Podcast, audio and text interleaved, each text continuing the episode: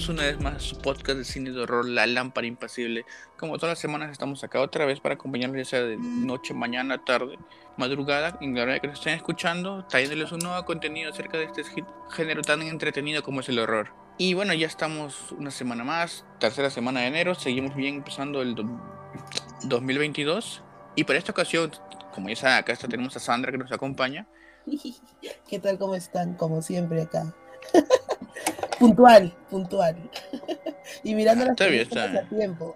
A tiempo, claro, para variar. Y tenemos este, de este otro lado el regreso del Jedi. ha vuelto.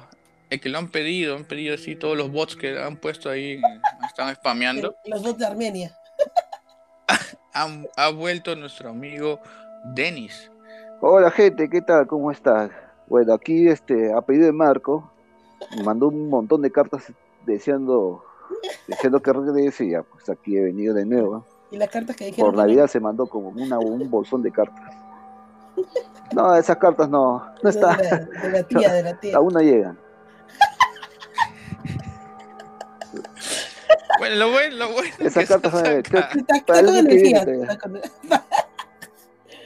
Lo bueno es que estás acá. Como ya escuchan, acá volvió Denis, a pedir a todos ustedes, no mío. Eh, y bueno, qué chévere que estamos acá otra vez, eh, todos juntos. Fundador. Exacto. Un titán fundador. Claro, pues sí. y bueno, aprovecha, aprovechando el caos, aprovechando el caos, voy a decir que no nos sigas en todas nuestras redes sociales, ya saben, en Facebook, Instagram, Spotify, YouTube como Lámpara Impasible o arroba Lámpara Impasible. Y ya pueden buscarnos también en Discord como Lámpara Impasible si quieren poner los enlaces en, en, las redes sociales para que se puedan unir porque estamos creando zonas, está recién empezando, pero para que puedan poner este, recomendaciones, qué cosas les gusta, si quieren participar también, ahí nos pueden escribir, se puede coordinar, no hay problema con eso. Y también poder compartir otros gustos que tenemos de todos nosotros que nos gusta tanto el género de terror o películas en general o videojuegos, este, del lado del tenis el anime. Este, y así están, ya saben, pueden buscarnos también en Discord. ¿Para cuándo? Para cuando haya auspiciadores, señor. Claro. Y bueno, para esta ocasión, volviendo otra vez al cine de Found Footage, hemos traído, como decíamos, una película del 2014 dirigida por este Adam Green, que algunos lo pueden conocer por las películas de The Hatchet, que es este, este asesino del bosque, que es Victor Crowley, o la película Frozen, que salió este, que es acerca, no, Frozen la de Disney, no, sino Frozen de unos alpinistas que se quedan en este periodo, en este como columpio que los lleva de, abajo del nevado a la punta. Ahí se quedan atrapados y, pasan un mal momento nomás. Y bueno, él también hizo el 2014 eh, una película ya digamos found footage con, con él como protagonista haciendo, haciendo de él mismo que se llama Digging Up the Marrow o no sé, en español le habrán puesto algo raro de repente escarbando en la madriguera o algo. ¿no? llegó, no llegó a estrenarse en los cines de acá de Perú, creo que no. Sí, tienes razón, no, no hay un nombre en castellano al menos. Debe ser como quien dice esas películas que son este medio caletas, pero que la gente se va pasando la voz, pues, ¿no? Inclusive él comenta un poco, y más adelante vamos a ver los datos curiosos de la película, pero como dices, Sandra, o sea, no es tan de repente no muchos la han escuchado, ¿no? Pero yo también buscando y entre reviews acá, si tantos del género de terror, salió el nombre y me animé a verlo y me pareció muy chévere. Eh, bueno, Sandra me dijo que no le he escuchado mucho esta película. ¿Tú, Denis, has escuchado de esta película antes? No, no, a mi parecer no, todavía no, no escucho nada. También sí, porque eso no es como decíamos, no es una película tan conocida. Sí, sí, te escucho. Y bueno, como decía, es una película de 2014, como protagonistas lo tiene a él mismo, Adam Green, como haciendo de él mismo, tratando de que esto sea como un documentary, ¿no? Un falso documental, que cuenta acerca de este, de, de este director que le gusta tanto el género de terror, todo, ¿no? Hasta que un día recibe, así como, como decíamos de las cartas que mandamos para que vuelva Denis, también hay cartas que le enviaban a él, ¿no? O sea, y, entre una de esas le llega como un cuaderno, ¿no? Que era acerca de es un señor que se llama William Decker, que le dice que le había encontrado monstruos de verdad y sabía dónde estaban. Y que requería su ayuda de él para poder contar esta historia. Y ahí es donde, por donde va tomando este rumbo, esta, esta película, ¿no? Y todo claro desde el punto de vista, o sea, de documental, ¿no? Cámara, así, cámara del, camarógrafo también está ahí con ellos, así, hablando también, inclusive interactuando. Y otras cámaras que están estáticas, como que esas cámaras que te dicen este, para reflexionar, que vas contando lo que está pasando, que son cámaras estáticas. Y, y más que nada, así va hasta que conocen a este señor, ¿no? De la nada lo conocen y es un señor que vive en, en una casita así todo, así todo descuidada, ¿no? Pero adentro tiene bastantes dibujos y bastantes mapas, todo, ¿no? Donde son sus pruebas, pruebas de que dice que él ha encontrado estos monstruos y que, que viven alejados de todo, ¿no? Porque se dice, ¿no? En verdad no son monstruos y no son estas personas que nacen con deformidades, pero algo que no se pregunta la gente es, ¿y tú los ves después a estas personas? No. ¿Y a dónde van, no? Y él dice que tiene su teoría de que van a una parte del subsuelo donde encuentran, tienen su metrópolis y todo, viven en una sociedad entre ellos y así cosas bien raras, ¿no? Donde ahí como que va, va quemando un poco y como que le quieren querer y no le quieren querer, ¿no?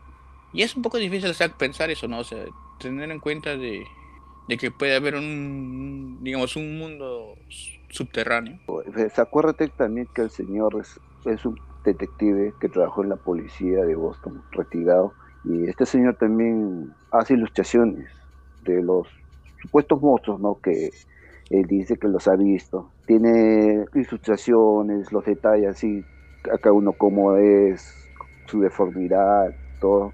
Este, aparte, aparte el señor este, está como que, como que los cuida bastante para que no, no, no se vayan, ¿no? De, de donde él los ve, ¿no? él se lo, se lo explica al director cuando va a verlo. Pero no, no, no usted algo extraño mientras él hablaba, porque él era medio... Como que no dejaba que nosotros participar, ¿no? Como que si algo dudaba de él se molestaba. Como que, como que escondía algo también. Ya, como también que era bien discreto al expresarse el señor. O sea, si te contaba algo, te contaba así algo, pero no como que un poquito a medias. Y de repente hay una parte donde el director le, creo que le, le dice si tiene hijos y él evade, esa, evade responder eso, esa pregunta. entonces este, él sigue ¿no? hablando, hablando sobre los monstruos y todo eso. Como que da a notar ¿no? que está escondiendo algo. Como tú comentabas, él tiene varios dibujos de los monstruos, todo esto, que dice que no, él no los dibujaba, sino él, un artista le ayudó. Y como dice, le pone nombre, nombre a los cada monstruo como si fuera algo personal, ¿no? Y siempre va de preguntas, siempre es algo raro, como que si no me creyeran o no. Inclusive, y de ahí lo chévere es que se puede ver cómo es que van a ese donde está esta, esta, esta puerta, ¿no? A este otro mundo. Y vemos como muy chévere, todo ubican sus, sus, cámaras, ¿no? Pero les dice que de noche nomás pueden, pueden salir. Entonces se quedan esperando. ¿Y qué hacen? Pues no se ponen ahí, que de noche no se ve nada, pues no sea más gracioso. O te dicen, no, mire, está parado, monstruo invisible. la frustración. Y bueno, la historia va contando así, se va poniendo más, más, digamos, interesante, ¿no? Fue, tiene un, ritmo bastante así dinámico, donde va contando de acuerdo a las experiencias que ellos van teniendo ahí, las cosas que van, van grabando o filmando. Inclusive este, el primer encuentro del monstruo, ¿recuerdan cómo fue? Ah, ya claro, este, fue cuando este, estaban filmando de noche y este, uno de ya entonces escuchan sonidos, ¿no? Entonces el señor les dice que no hagan ruido, que se está escuchando ahí al fondo. Y él mismo le dice que es uno de ellos. Entonces, uno de los ayudantes del director, de David, le dice, o no, el mismo David le dice, prende la luz, prende la luz, quiero verlo. Ah, Y uno de esos, el señor le dice, no, no prendas, no lo prendas porque lo vas a espantar. Lo vas a espantar y se van a ir. Entonces, su obsesión de querer ver al monstruo, entonces, hace que prendan la luz y, y lo ven de cerca, pero lo ponchan de cerca y ven una criatura ahí saltando. Y creo que es el primer screen que te da la película, porque en sí a mí esa parte me hizo saltar. ¿ah? no sé si a ti, Marco o Sandra. no, se agarra, desprevenido, agarraba desprevenido. ¿ustedes, ¿Ustedes esperaban ver monstruos así tal cual, digamos? O sea, que te agarres, como dice Sandra, desprevenido. Pues, porque también por eso, por eso media parte están en pleno diálogo gracioso y de la nada sale un ser todo deforme. Ah, entonces ya, pero pues, tú estás ahí, ah, te espanta. Pues. Ya, a ver, yo quiero decir algo hasta lo que más o menos llega a esa parte de la película, ¿no? O sea, bueno, hasta lo que yo pude observar y un poco analizar, como dijo Marco la vez pasada, o sea, es como una especie de documentary, ¿no? Donde el director que existe con su camarógrafo que existe y todas las personas que le rodean que en verdad tienen esos nombres, ¿no? Hace supuestamente lo que dice, ¿no? Que un fan, un fan se le acerca, ¿no? Y le dice para que grabe cosas que ha visto, ¿no? Pero si te das cuenta, el único que le tiene como cierta pequeña fe es el mismo director y todos los demás que le rodean es como, ay, bueno, ya te haré caso, pues ya si tú quieres, porque incluso se ve gente de su producción que le dice, en vez de estar perdiendo tiempo en seguir al viejo, o sea, ponte a producir las obras que tienes pendientes, ¿no? Y entonces tú quedas como que el, director, o sea, está en un plan de, así como cuando... Es como que se la juega, bueno, pues, como que puede eh, Sí, está como que maravillado encontrar algo, pero que no hay una seguridad que hay, pero sin embargo él es el único que se tiene fe y le está teniendo fe, en teoría, desde un, visto desde un punto de vista frío, a un viejo que está loco, porque hasta ese momento el señor es muy, no sé si la palabra es discreto, ¿eh? mejor dicho, está siendo muy misterioso en sus respuestas y te da alguna información, te da suelta y luego, o sea, como que dice, bota la pelota y después la regresa, ¿no? O sea, dice, se cierra, ¿no? No, no, no te, no te termina de decir todas las cosas tal cual, ¿no? para ese momento que el Señor dice, no, yo sí veo cosas, es que mira, te juro que veo, nadie le cree, pues, ¿no? Hasta que ves lo que ves. y te agarra de sorpresa. Ah, claro, a mí la primera vez también dije, claro. claro, claro, al inicio tampoco yo no le creía, pero con esa escena donde sale el monstruo ahí, o, reflejado o que iba, iba, a salir el monstruito así caleta nomás, así, ¿no? No, yo pensé que iba a salir un zorro, o de repente el mismo policía que les había prohibido la entrada, que iba a salir con su linterna. Pero sorprendió o no sorprendió. Sorprendió bastante. Sí, sorprendió. Es Pero como dice Sandra, esto, es, que el, es que mira, también el director este, está obsesionado, es su mundo, ¿no? Es su mundo. de joven, me imagino, le fascina todo. Es como Marco y su ilusión por el mundo de terror. Claro, claro. Pues, si, a mí, me dicen eso, yo también haría lo mismo, claro. y ustedes, no me, y, ustedes no me seguirían. Yo sería tu guionista, la que dice, ¿por qué no te pones a hacer tu serie? No, mira, es que... ¿Por qué no trabajas de verdad? Es que a, él le siguen porque también es, es, es, lo que están haciendo es chamba, ¿no? Y hay dinero de por medio, le están pagando a su ayudante y es una producción que está metiendo plata. Claro, ahí el está haciendo el, el, productor. El Adam Green. gente que no le paga nada, él solamente con el tío nomás. Eso, lo, eso, lo eso, lo menciona también. Entonces, en esa parte. Pero inclusive después de esa parte, eh, como decía Denise, o sea, cuando ven el monstruo, no sé si hay un cameo si vieron ahí, cuando ellos van a la sala de edición, porque se ve también esto, el detrás de escenas, digamos, hay un cameo de Kane Hooder. Cuando inicia la película, y como está en un plan, como tú dices, como comentario, o sea, te, te da como una visión del director, pero como te digo, hasta el buen momento de la película está, está contada en una clave de humor, como de una comedia de amigos, una cosa así, porque eh, te muestra también aspectos de las horror con, ¿no? O aquellas este, convenciones donde invitan a, a, responsables, actores o aquellos que estén comprometidos en cine de terror, o como tú dices, fantástico, ¿no? Y ahí se encuentran incluso entre colegas y están conversando, ¿no? Y me parece que dentro de este universillo del terror sale el actor Kane Holder, o como se, o, como se pueda pronunciar, y yo no sabía, eso sí es mi desconocimiento y soy culpable, pero acá sale que él es principalmente conocido por personificar a Jason Borges, pero en varias, ¿ah? en varias, a partir creo del 88 en adelante, porque incluso estuvo en Jason X desde el 2001. Y cuando tú revisas su, su trayectoria, o sea, con decirte que tiene pendientes como 10 películas, que me imagino que son todas de terror, y o sea, el hombre prácticamente hace su vida ahí ya. de que en una convención al hombre lo tratan, pero como Dios, ¿no? Y ahí él da su punto de vista de lo que está mirando, ¿no? Y se ríe, porque tú no lo crees. Digamos como que se te mostraron. También que ella ese... como Jason, pero tampoco tanto. Pues claro, pero ese metraje que te muestran, que le muestran a ustedes, mira, acá tengo un monstruo, ¿les creerían o no les creerían? Así. así, así reaccionó. Ahorita con los efectos especiales que hay, con el, maquillaje, con el maquillaje que existe ahorita, es bien difícil creer eso. Que verlo en vivo, en directo. Porque tú sabes que ahora con la tecnología hay varias cosas que se pueden hacer con el maquillaje se puede, se puede hacer cosas reales.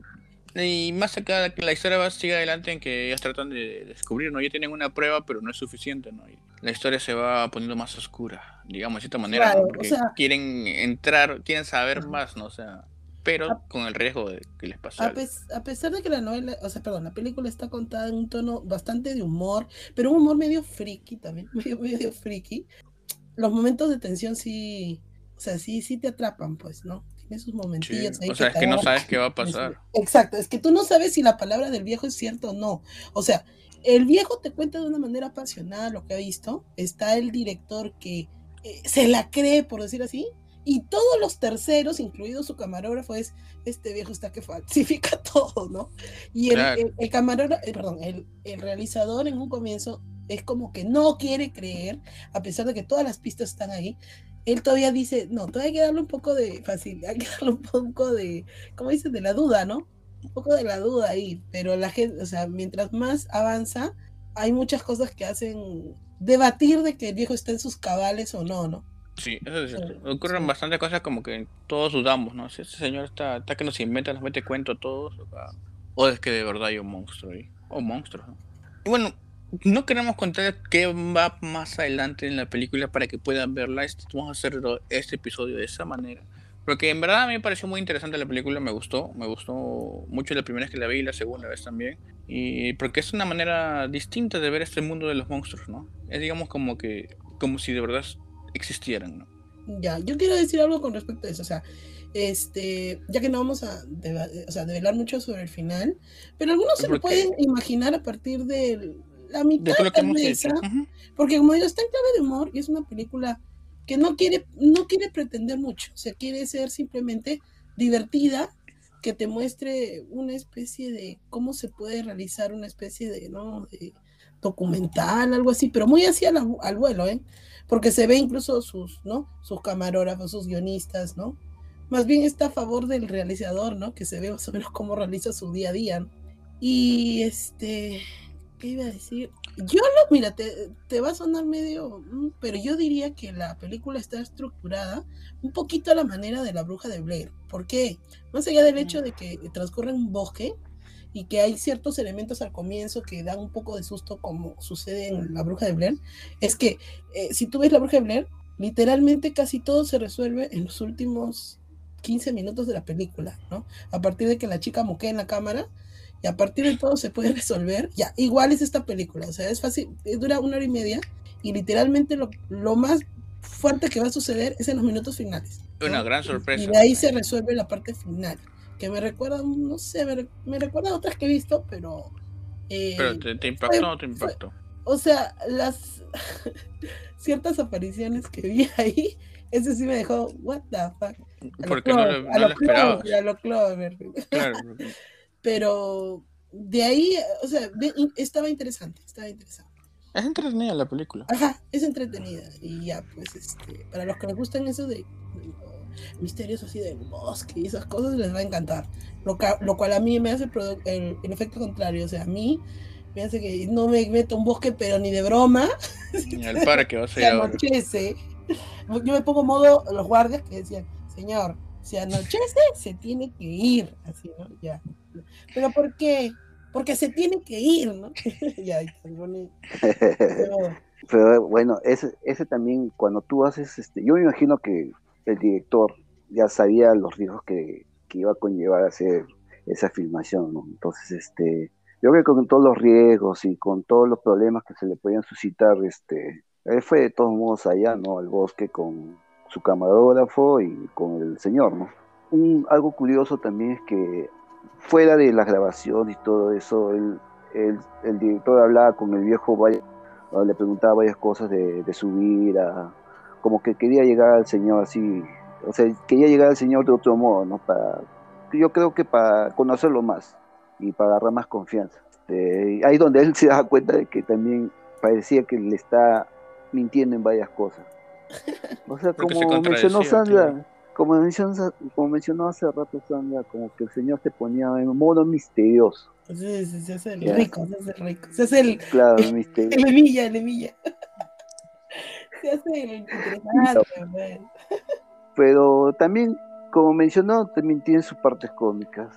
Partes cómicas, fantasiosas y, claro, para partes turbias también. Sí. Eh, ya, pues, Y yo creo que más resalta, o todo está bien nivelado, ¿ah? entre turbias, misteriosas, fantasiosas, como para que no, como, como para que no te aburras, ¿no? O no, te espantes mucho. Es ligera, es bien, bien ligera. Y bueno, un, detalle ese de la película que sí estaba viendo entrevistas, o sea, eh, en verdad, en verdad, al director Alan Green en una le llegó un correo donde le habían presentado todo un, cuaderno acerca no de los monstruos, sino de del personaje de Victor Crowley de Hatchet del hacha, que supuestamente sí existía, ¿no? Y que le habían mostrado fotos y que estaba mal lo que le había hecho en la película y todo esto. ¡Qué miedo! O sea, hay, hay fans y fans. Y después, en un, si no se equivoca, en un, festival también de, cine de horror. Como, no como la Comic Con. es que allá hay varios. Este fue en Inglaterra, creo, en Londres, el Fright, Fright Fest, así se llama. Dicen que está así, él siempre de autógrafos, no, no cobra por los autógrafos ni por fotos, porque es algo que él le devuelve a sus fans, él lo siente así. Y, y, uno de ellos, uno de ellos como... Buena onda, buena onda uno de ellos, no, o sea, tú lo ves en las entrevistas, es tal cual lo, lo que viste en la película. Es simpático, a mí me agradó bastante, más bien. Es así. Sí pienso que tiene alma así de figuretti, porque, porque alguien puede mirar y decir, ¿ese pata qué le pasa? porque es, tiene su vena cómica, ¿eh? Sí. Tiene su vena cómica. Y bueno, la cosa es que un fan se acerca y le entrega un folleto, ¿no? Le dicen, este, gracias por la inspiración, todas tus películas, tengo solo esto para entregarte, y le da un folleto que un panfleto, un, que era sobre una exposición que ahí justo se llamaba Digging Up the Marrow, que era sobre el mismo tema de, un señor que había encontrado monstruos, pero era como una exposición de arte, que el, el, artista es Alex Pardee, que él, él, todos los diseños que vimos en, la película de los monstruos es dibujado por él. Es dibujado por él. O sea, son bien detallados, así, este, extravagantes. Y bueno, esta exposición también narra de esto, no narra acerca de que existe un señor William Decker que, vio monstruos y todo esto, pero cada exposición tiene su, cuadro del, del, bicho, del monstruo, pero una historia detrás de todo esto, o sea, te narra algo más, no solamente un cuadro. Y bueno, eso le pareció chévere, ¿no? Y Adam Green lo, lo llamó y dijeron hay que coordinar todo esto y se le ocurrió hacer esta idea, ¿no? Juntó lo que le había pasado del fan loco a, lo que había leído en el panfleto y dijeron, esto se puede hacer de tal manera, ¿no? Y de ahí contrataron este, a otros artistas para que puedan hacer esto y llevarlo de lo que es el papel a, los efectos especiales que se ven en la película, que son muy, muy convincentes. Y sorprendentes, son sorprendentes. A mí me gustaron mucho los efectos especiales de la película. Creo que se basan en hacer, em, no como CGI, ¿no? O sea, Exacto. tiene una mezcla. Si no han querido hacerlo en, ah, las ah. maneras antiguas que utilizaban pues este una especie de muñecos o algo así, ¿no? De goma. Como Hellraiser, más o menos, claro, como Hellraiser, pues digamos, o sea, eran los efectos prácticos de la época, bueno, antigua, ¿no? que para mí funciona en algunos casos, porque por ejemplo, mi hermana, o sea, me mira y me dice, pensar que cuando veía Furia de Furia de Titanes, ¿no? Que es del año pues de la pera, ¿no? Este, que es del 60, 70 este, 80, eh, los monstruos eran hechos como en esas versiones, este, ¿no? Eh, o sea, eran muñequitos chiquititos, ¿no? Que los hacían, este, mover, ¿no? Y me dice, eso me da más miedo que ver ahorita a alguien en CGI, me dice. Claro. ¿no? Me dice, se movían incluso de una manera tan así, que te provocaba más, más terror, me dice. Tenían más presencia. Y supuestamente eran muñequitos, ¿no? Que los hacían en fotogramas, ¿no? Y aún así, ¿no? Tiene su gracia. Eh, yo también opino que la gracia es que sabes que existe eso al menos. Sí, pues.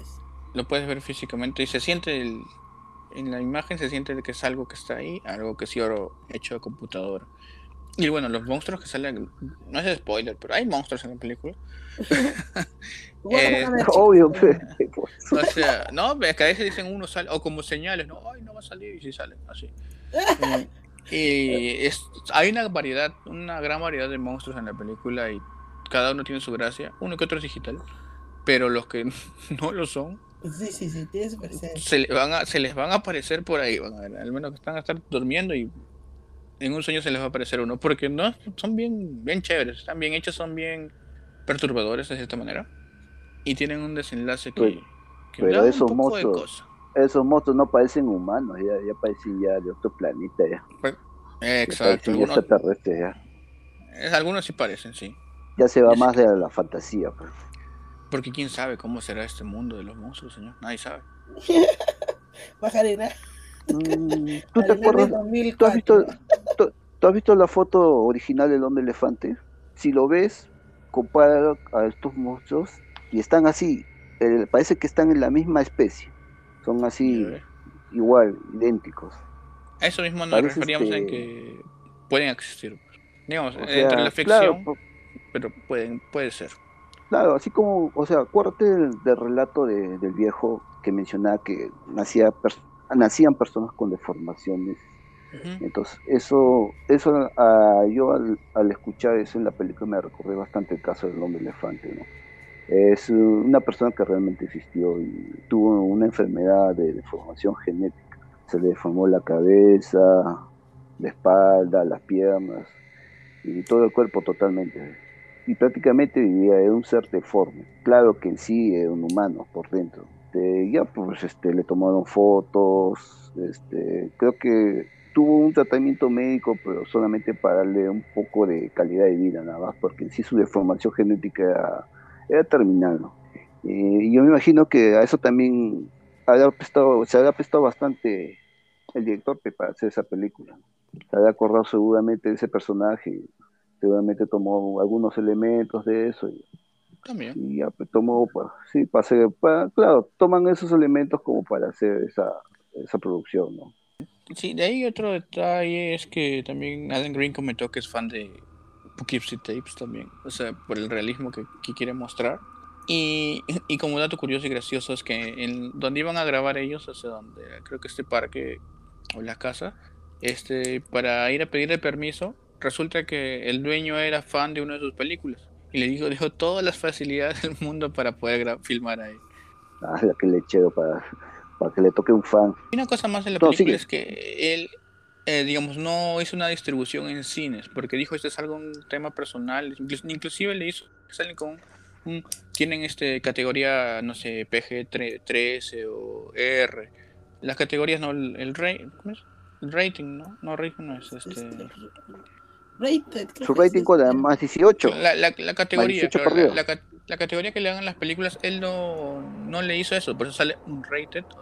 Porque no, no porque sea muy fuerte, como han visto, no es que tenga. Cuando uno dice que es un rated, piensa que hay sangre así, mucha peor que Hellraiser. Pero en esa película no es así. Lo que la cosa es que pasa que él no quiso pagar este, este derecho para que te pongan en una categoría. Tienes que pagar, no sé, como cuántos miles de dólares. Ya para, para que te pongan, digamos, este la asociación esta de acá que es esto, estas que, estos niveles, para que puedas ir a los cines como que tienes esta categoría y te pueden ver tanto en estas salas y todo eso. Él no quiso hacer eso, porque dijo no era necesario. No, no, era necesario, claro. Él no pagó eso y al final, por eso más que nada se distribuyó en salas independientes en Estados Unidos. O ya después este, en, en eh, Beyond Demand, que es este por DVDs o Blu-rays. Pero inclusive cuento una anécdota que quisieron pasarlos en cines, este, así, digamos, como los grandes cines, ¿no? Como Cineplanet, digamos, Cinemark acá. Pero la película estuvo por dos días, de la nada, de la nada desapareció. Mm. Pero no había problema de que no esté categorizado. Ahí, ahí, es donde viene esa cosa, pues, donde dicen, este, mm, mm, alguien movió los hilos. Sí, definitivamente. Ah. Porque la gente empezó a preguntar, ¿sabes qué fue? Estaba, el digamos, la estreno jueves y el viernes ya no estaba la película. ¿Y qué fue? Sí. Acá como, como mayormente pasa, claro, porque no les convenía. No quiso pagar la categorización. Claro, pero sí, le siguieron pasando este, en, festivales o... Como acá, acá mismo Perú, sí, mira, o sea, dicen que acá también cuando no rompes manos, creo que con, con la, con la Cineplanet, así, también te lo pasan una semana y luego ya, chao Tú sabes cómo es, y justo hablamos de eso varias veces. Como Soho. Por eso. claro, eso no les conviene, digamos. Al final no les conviene y ya. Pero él dijo, ya bueno, ya está hecho. Pues. No, tampoco era su meta, digamos que lo pasen en. Porque sabía con qué se metía. No, pero también no, también acuérdate que tiene que abaratar costos también, porque también creo que estaba en, otras producciones también al mismo tiempo. Claro, este fue creo que está, estaba mencionando una película cuando su señora creo que le mencionó, o su jefa creo le mencionó, que tenía que estar pensando por una serie que estaba él haciendo y que deje de hacer ese cortometraje que no le iba a llegar a nada. Y mencionó una serie que, es bien conocida, que, que él mismo también produce. Claro Parece que él, él, claro, él estaba también al mismo tiempo haciendo ese trabajo. Inclusive un, dat- un dato sí, ya, digamos, ya entre comillas, curioso, es que tú viste que en la película está casado, ¿no es cierto? Adam, Claro. Y sí, Adam está casado. Pues lo que resulta que tres días es después falsa. de que se estrenó, no, no, su boda hasta ese momento es real, pero cuando se llegó a estrenar la película ya ellos estaban divorciando. eh. qué bueno, pobrecito. Pero quedaron un acuerdo de que ya, bueno, ya está. Eh. Pero en la película están casados, si no me equivoco. Claro, en la película están casados. Hablan como si ya estuvieran casados, incluso hablan de las familias. Le voy a decir a tu mamá, así le ponían. Claro, en esa época sí estaban casados. Y es lo que. Es ¿Están como dices, casados o comprometidos? No, casados. Según dice él, ya. casados. Y bueno, eso es lo que él parte dice, es lo que que él te quiere vender como real la película sabiendo que en verdad es una ficción. Por Claro, eso él, no, se, sí él se muestra como sí mismo y todo Está, así, pero al final, está en clave de humor, está en clave de humor. claro. Y eso es lo Ah, chévere de la película. Con razón dormían separados. Y, y es como, como, como decíamos en la película anterior, este, en la de As Above, So Below, este, cuando no tienes unos personajes que no son conocidos o actores no conocidos, este, sabes que no se van a morir, pues, ¿no? Los que, Claro, que no sabes qué puede pasar. Acá tampoco sabemos lo que podría pasar, ¿no? Un poco conocíamos ella, él es el director, no creo que le pase nada, pero esperen a terminar de ver la película nomás. Eso sí ha sido muy interesante, o sea, tomarlo desde ese punto de vista que es este, por más que sea ficción, quieres venderlo como real sabiendo que va a ser solo para pasar un buen rato. A mí me divirtió, o sea, es bastante ligera, fácil de ver, como está en clave de humor, o sea, es más fácil llevar la película, quieres saber qué cosa está pasando, pero como digo, casi todo se revela hacia el final, y ya que todavía no lo, han, no lo ha comentado Marco, No, voy a comentar el final. no, este, No hay- quiero, quiero decir, no Quiero- el final, No, Este, quiero que la vean, quiero que así- lo vean. hacia el final, o sea, me falta agregar, aparte de que todo el mundo está, o sea, todo el mundo es como que buscan el cast y está con su nombre real, ¿no? Pero deberíamos de también mencionar la- al principal, que es el actor Mm. Ray Wise, y qué pasa con él. Él, o sea, yo lo vi por primera vez, porque no, no sabía que ya tenía, digamos, una trayectoria antes. Yo lo vi pues en, ¿cómo se llama? En Jeepers Creepers, él aparece en la primera parte, como el padre al cual se, en los primeros minutos nomás, el padre al cual se llevan su- a su hijo y que está esperando por la venganza, ¿no? Ay, me equivoqué, es, no es la 1, es la 2. Aparece al comienzo y aparece hacia el final, que supuestamente logra, logra tener su venganza, ¿no? Atrapa al monstruo.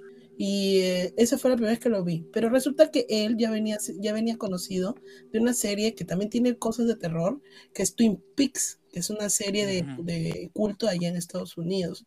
Y él tiene ahí- él es como que un, un bueno, en realidad todos los personajes tienen un papel decisivo, ¿eh? Y también este, o sea, su participación era fuerte en esa serie. Y como digo, o sea, ella es una persona que ha trabajado con, con o sea, en, en lo que es este camino del terror, ¿no? Entonces, digamos que le fluye bastante fácil, ¿no? Este, participar en una de estas de películas, ¿no? Y como bien. tú ya habías mencionado también el Kane Hodder, este, o sea, trabajó con el Adam ya desde esa que tú dices, Hatchet, como el Victor Crowley, ¿no? O sea, ya él tiene también un, bagaje fuerte en lo que estas películas de terror. ¿no?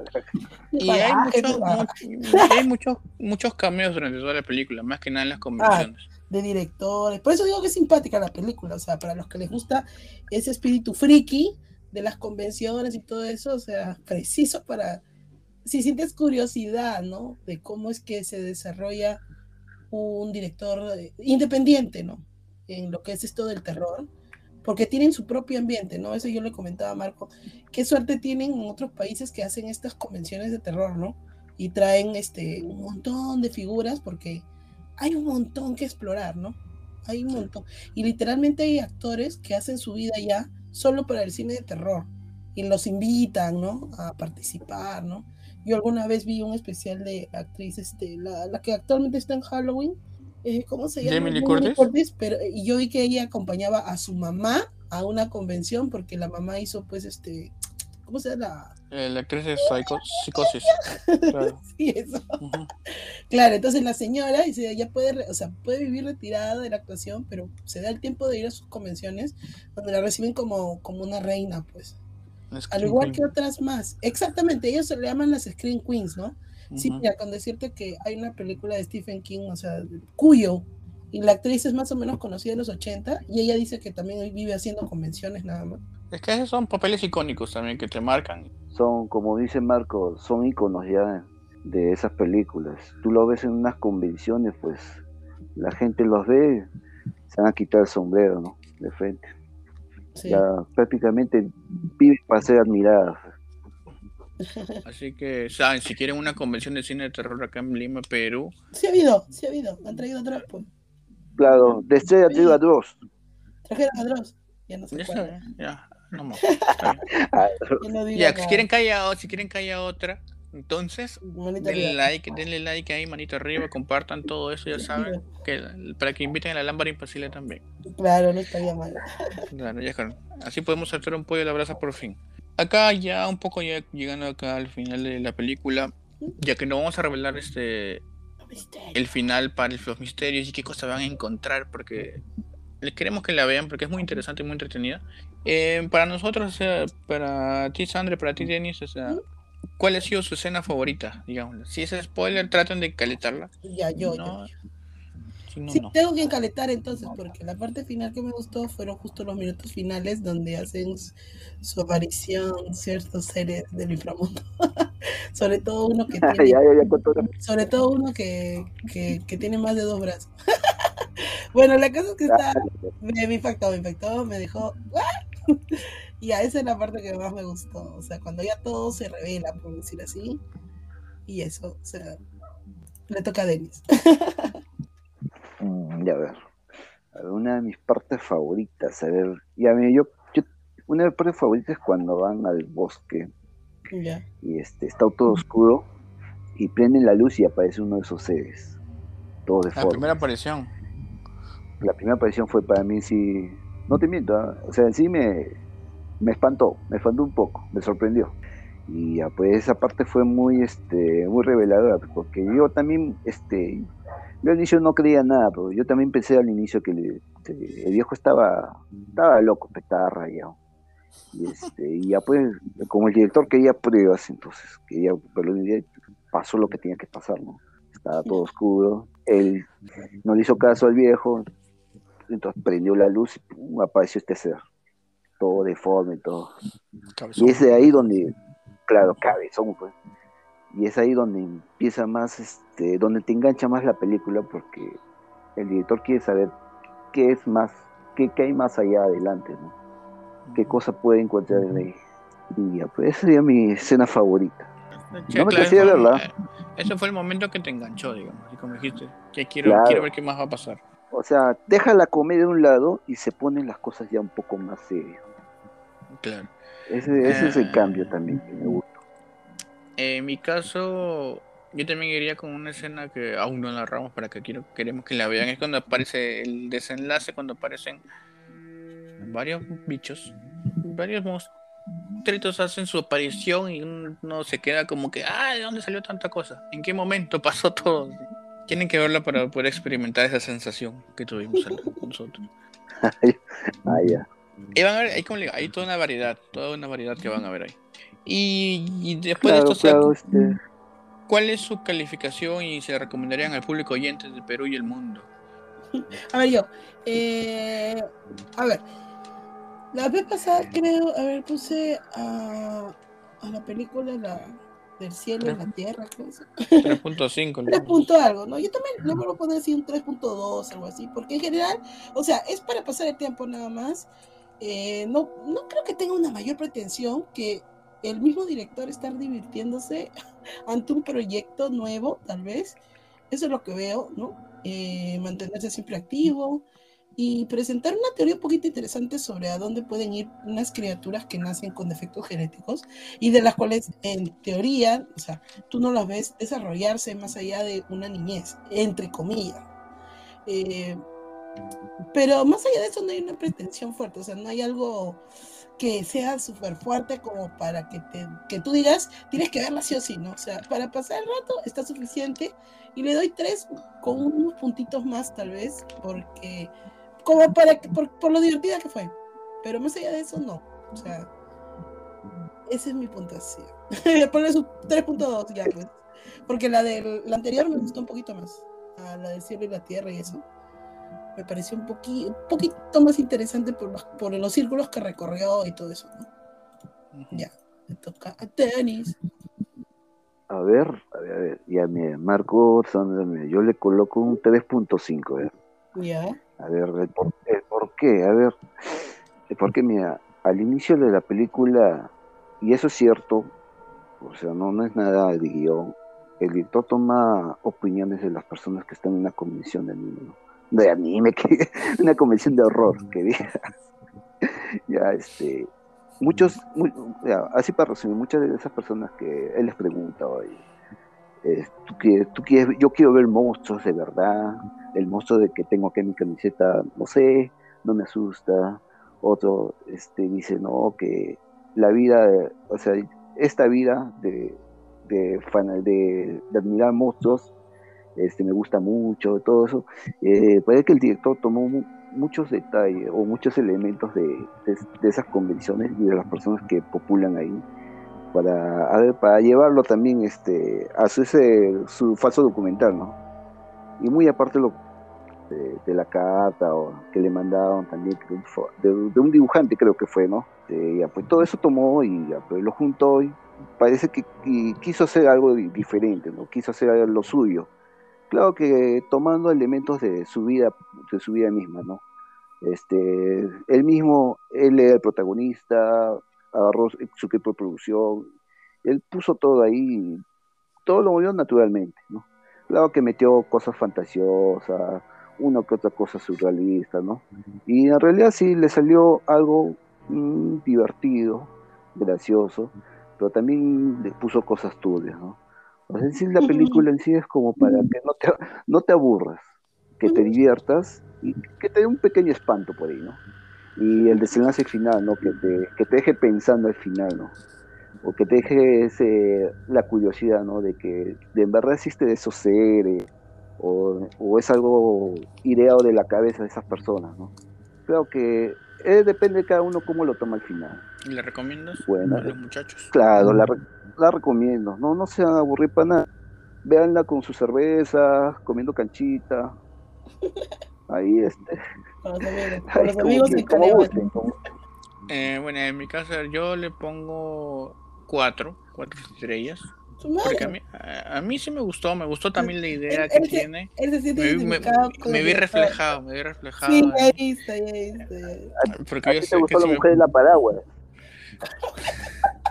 Ah, y si quieren saber el chiste, tienen que ver la película, así que ya saben. No, a mí sí me gustó, me gustó cómo estaba tratado, o sea, cómo trató de que sea eh, visto como algo real, pero aún sabiendo que todo, que es un falso documental, pero te lo vende las partes tensas bien, o sea, las partes entretenidas le mete, mete gracia para que te enganche y no estés así todo tenso en la película, sino vayas fluyendo con la historia. Hasta que llegan los momentos pico donde tú entras y ¿qué está pasando? Así. Yo no esperaba esto, pero eh, una buena sorpresa al final. Y como dice Denis, también el, al final vas a quedar pensando un poco. Vemos si te ves si te va a afectar o no la historia. Y a mí se me gustó, como dicen también ambos. O sea, también es como una película para, para poder verlo un fin de semana, digamos, ¿no? Como se quiere juntar y dice así, Ay, vamos a ver una película. ¿Has visto Digging Up Tomorrow? No, ya ahorita la vas a ver. Y, pues, y lo pones ahí y se entretienen, ¿no? Así- es una película que sí te vas a acordar después. Si vas a terminar hablando después de que haya acabado la película, una hora y media más. Así, por eso yo lo Claro, cuatro y te- se recomiendo bastante. Claro, te va a gustar tanto que lo puedes ver hasta dos veces. Ya, Eh, una tercera vez. No es, no es una, es un- no es una película que, que te vaya a aburrir, así que está, está ahí para que sean todos testigos del final. Del señor Decker y de Adam Green, a ver qué les pasa a los dos. Y bueno, llegando ya a ese final de episodio de Digging Up the Marrow o Escarbando en la Madriguera. Así, le hemos puesto ese nombre en español porque no tenía. Así que esperemos les haya interesado un poco en saber un poco de la película y les haya dado el, el bichito de querer verla, ¿no? De poder entre, entretenerse y verla. La pueden encontrar, la encontré en YouTube por si acaso. Está en Amazon. Eh, También está en Amazon. Ah, es quienes tienen Prime Video pueden verla ahí. Si no, pueden buscarla en YouTube. Está con subtítulos también. Y en buena calidad. Si estás chihuahua, vete al hueco nomás.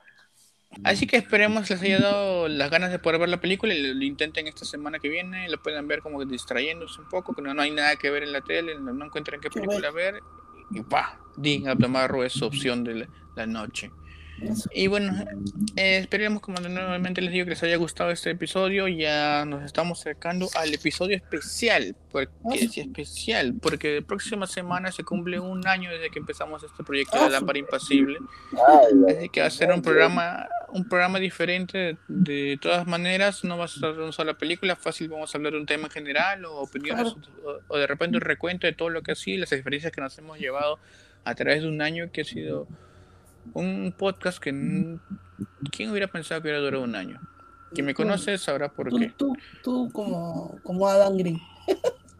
Gracias. Si, si, tengo una idea de que existen monstruos por ahí, no sé, en un parque tienen todo bien, bien marcadito, nos pueden pasar la voz y enviamos a Denis y a Sandra. Qué payaso.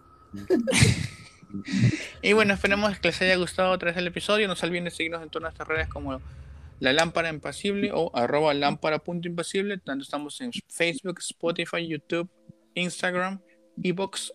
No se olviden de compartir a todos tus familiares, sus amigos, para que toda esta comunidad crezca. Y también, como les decía, tenemos un nuevo este, canal de Discord donde podemos comentar todos estos. Pueden poner este, sus recomendaciones, qué cosas quieren que hablemos nosotros.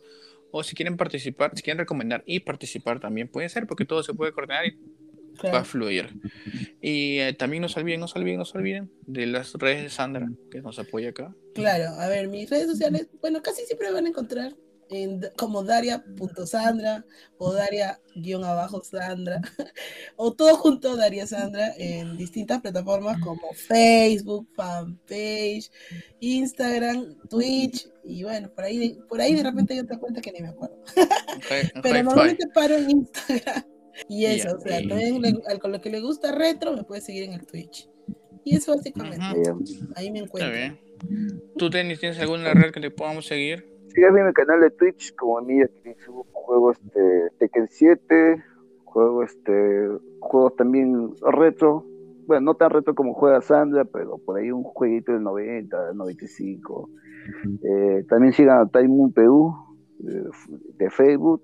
Y este, bueno, nada más, ¿no? Y sigan, sigan las redes nomás, las redes sociales de la Lámpara Imposible. Así es, ya saben. Muy agradecidos que nos hayan escuchado hasta este momento del podcast, este, ya sea buenas noches, madrugadas, días, lo que sea que estén escuchando, mientras están trabajando, almorzando, haciendo su tarea o relajándose, nos pueden escuchar y se van a entretener o informar de algunas cosas nuevas que no conozcan. Y ya saben, les vuelvo a repetir, pueden buscarnos en el Discord, que Lámpara Impasible, lo vamos a poner en las redes. Y ya saben que esto será hasta la próxima, que se viene el especial de aniversario, donde va a haber nuevas sorpresas. Algo se me va a ocurrir. Y bueno, eso ha sido todo por esta vez en la lámpara impasible. Se agradece que hayan estado hasta acá y nos vemos la próxima semana. Y bye.